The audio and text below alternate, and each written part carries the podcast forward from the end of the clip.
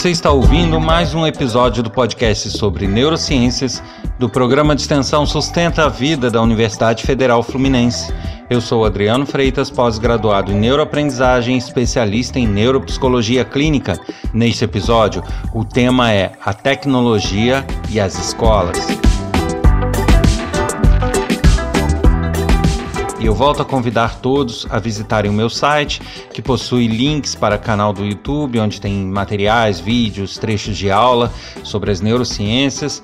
Tem também é, links para projetos que eu desenvolvo e outras informações para aqueles que tiverem interesse sobre as áreas. O endereço é www.adrianofreitas.com, anote aí. E também convido a todos a participarem desse podcast, enviando mensagens com dúvidas, críticas, sugestões para que a gente possa dar esse retorno para quem tiver interesse. O e-mail para contato é podcast@sustenta-vida.com e o WhatsApp é código 22 222 1003.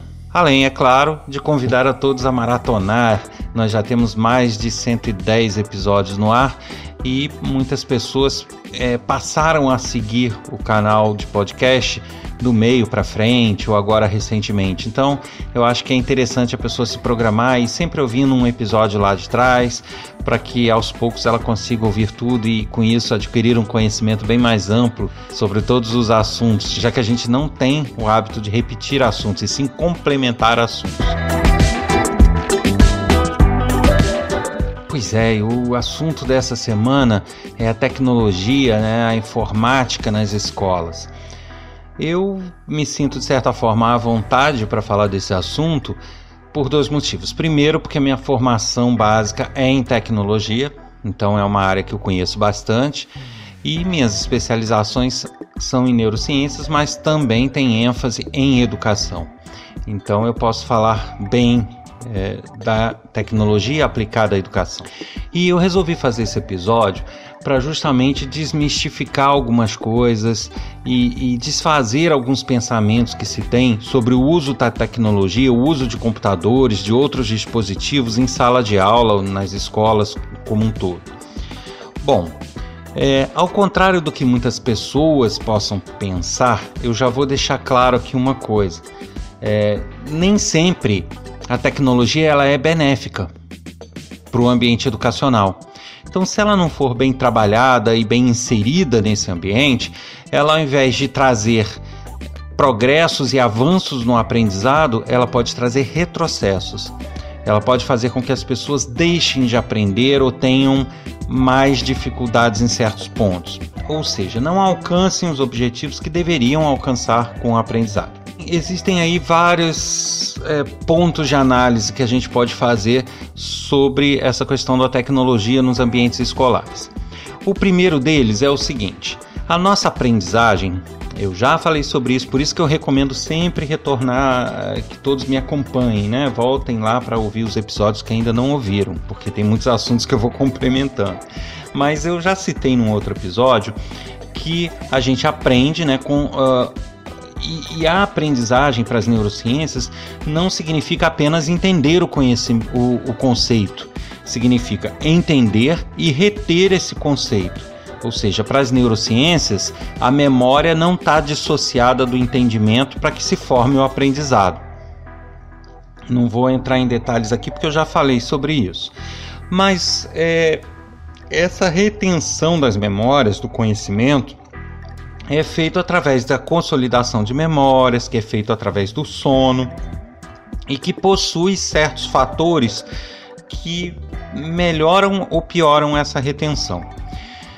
E dentre esses fatores, nós temos aí um que é a reverberação, que é a repetição, que é o estímulo que quanto mais amplo, quanto mais forte dentro do nosso cérebro, maiores são as chances de retenção daquele conteúdo. Então, para ser mais objetivo, tá?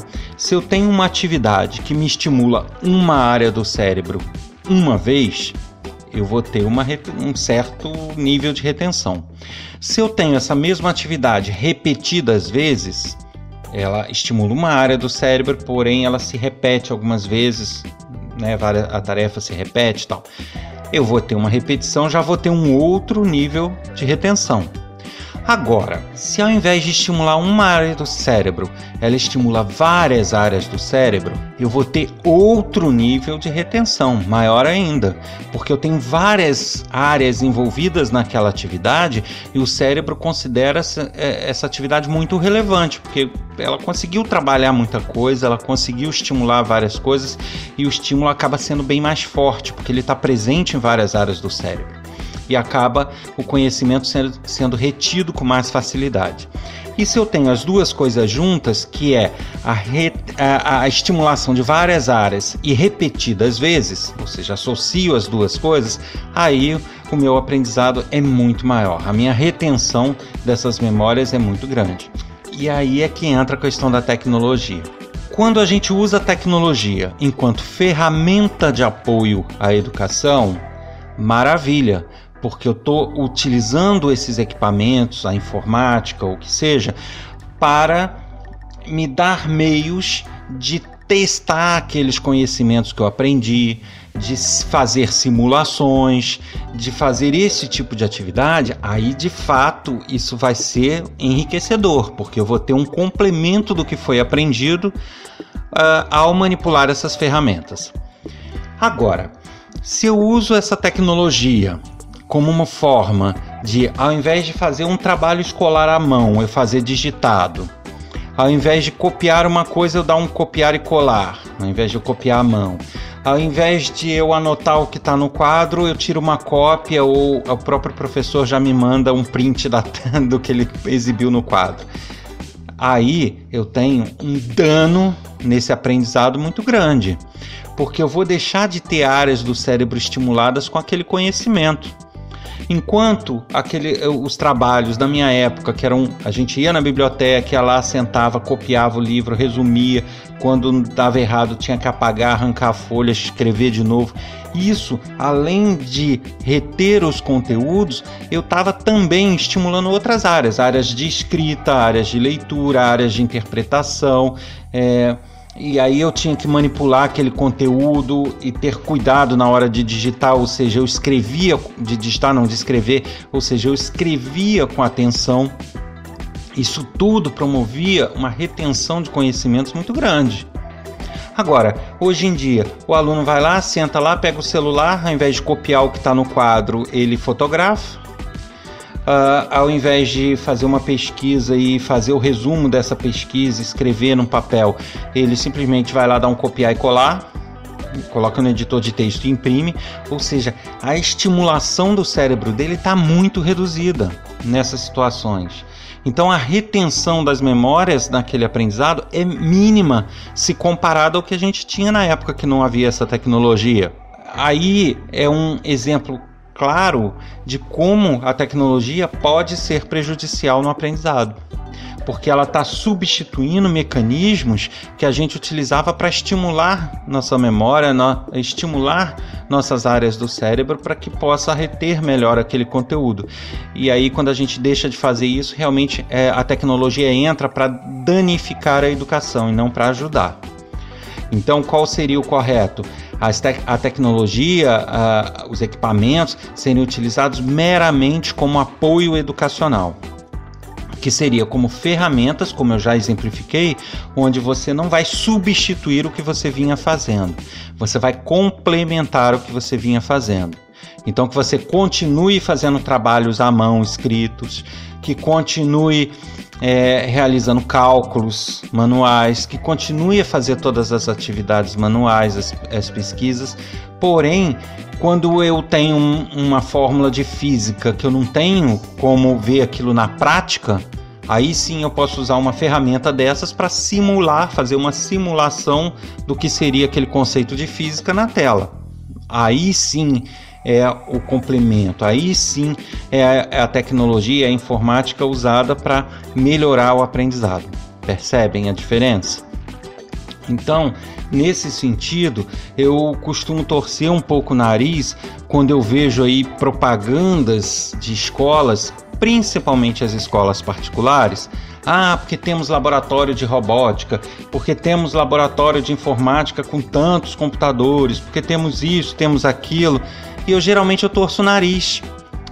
É, eu torço o nariz porque é muito bonito, a propaganda tá lá, o laboratório tá bonitinho, as máquinas são boas, mas será que existem especialistas de tecnologia e educação para lidar com isso, para desenvolver metodologias educacionais e para saber o que fazer com esse laboratório? Ou eles estão colocando um professor né, com, normal dentro da disciplina dele para atuar com aqueles equipamentos, com joguinhos e coisas sem o menor planejamento educacional da tecnologia? Aí é que é o problema, né? Eu não vi, eu ainda não consegui ver Uh, pelo menos aqui no interior onde eu fico, nenhuma escola que faz esse tipo de propaganda tendo um especialista de tecnologia voltado à educação ou de um ed educador formado em tecnologia que possa desenvolver ferramentas próprias ou que possa avaliar melhor as ferramentas e criar uma metodologia de trabalho e de atuação com o uso dessa tecnologia. Eu não vi.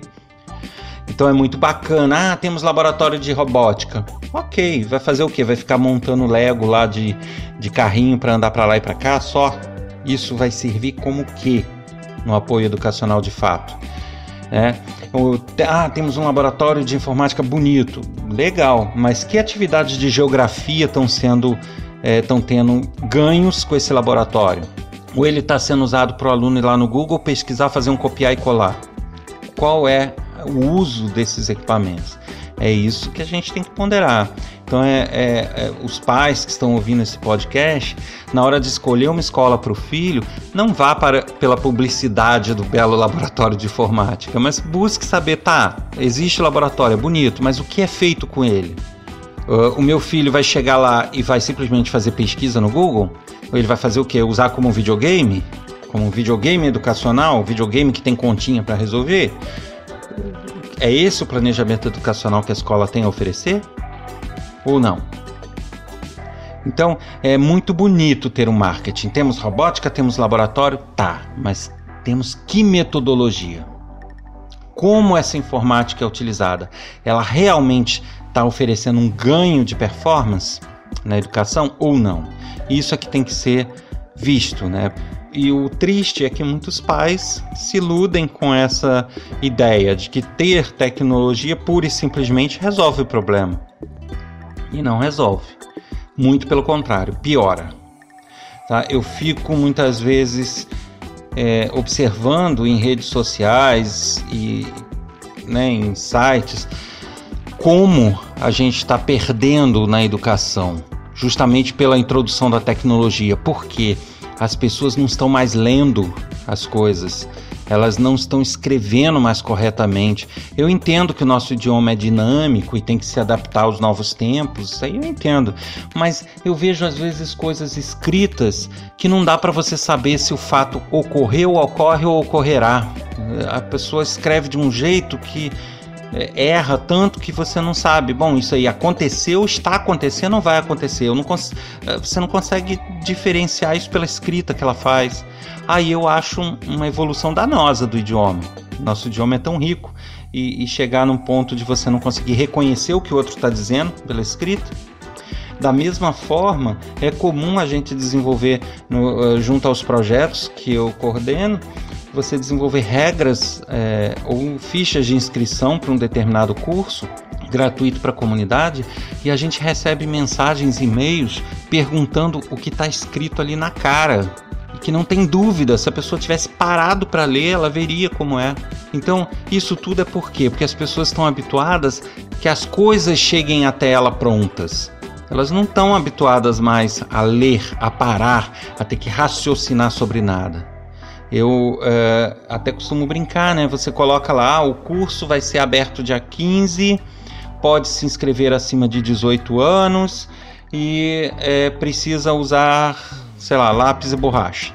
Aí a pessoa te manda um e-mail perguntando: precisa de algum material? Que dia começa? A partir de quantos anos? Sabe, é, é, é, sem noção. Então, isso é o que?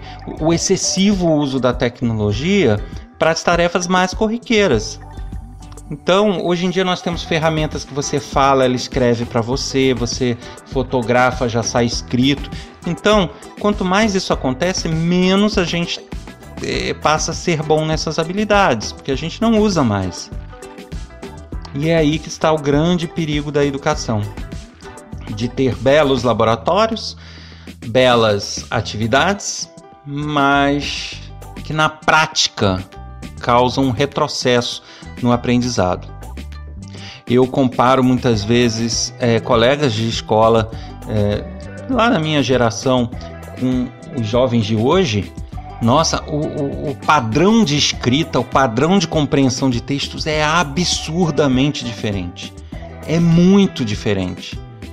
Porque na época nós não tínhamos esse apoio tecnológico para escrever para a gente. Não tínhamos copiar e colar. A gente tinha que aprender na marra. E hoje as pessoas estão nem aí para isso.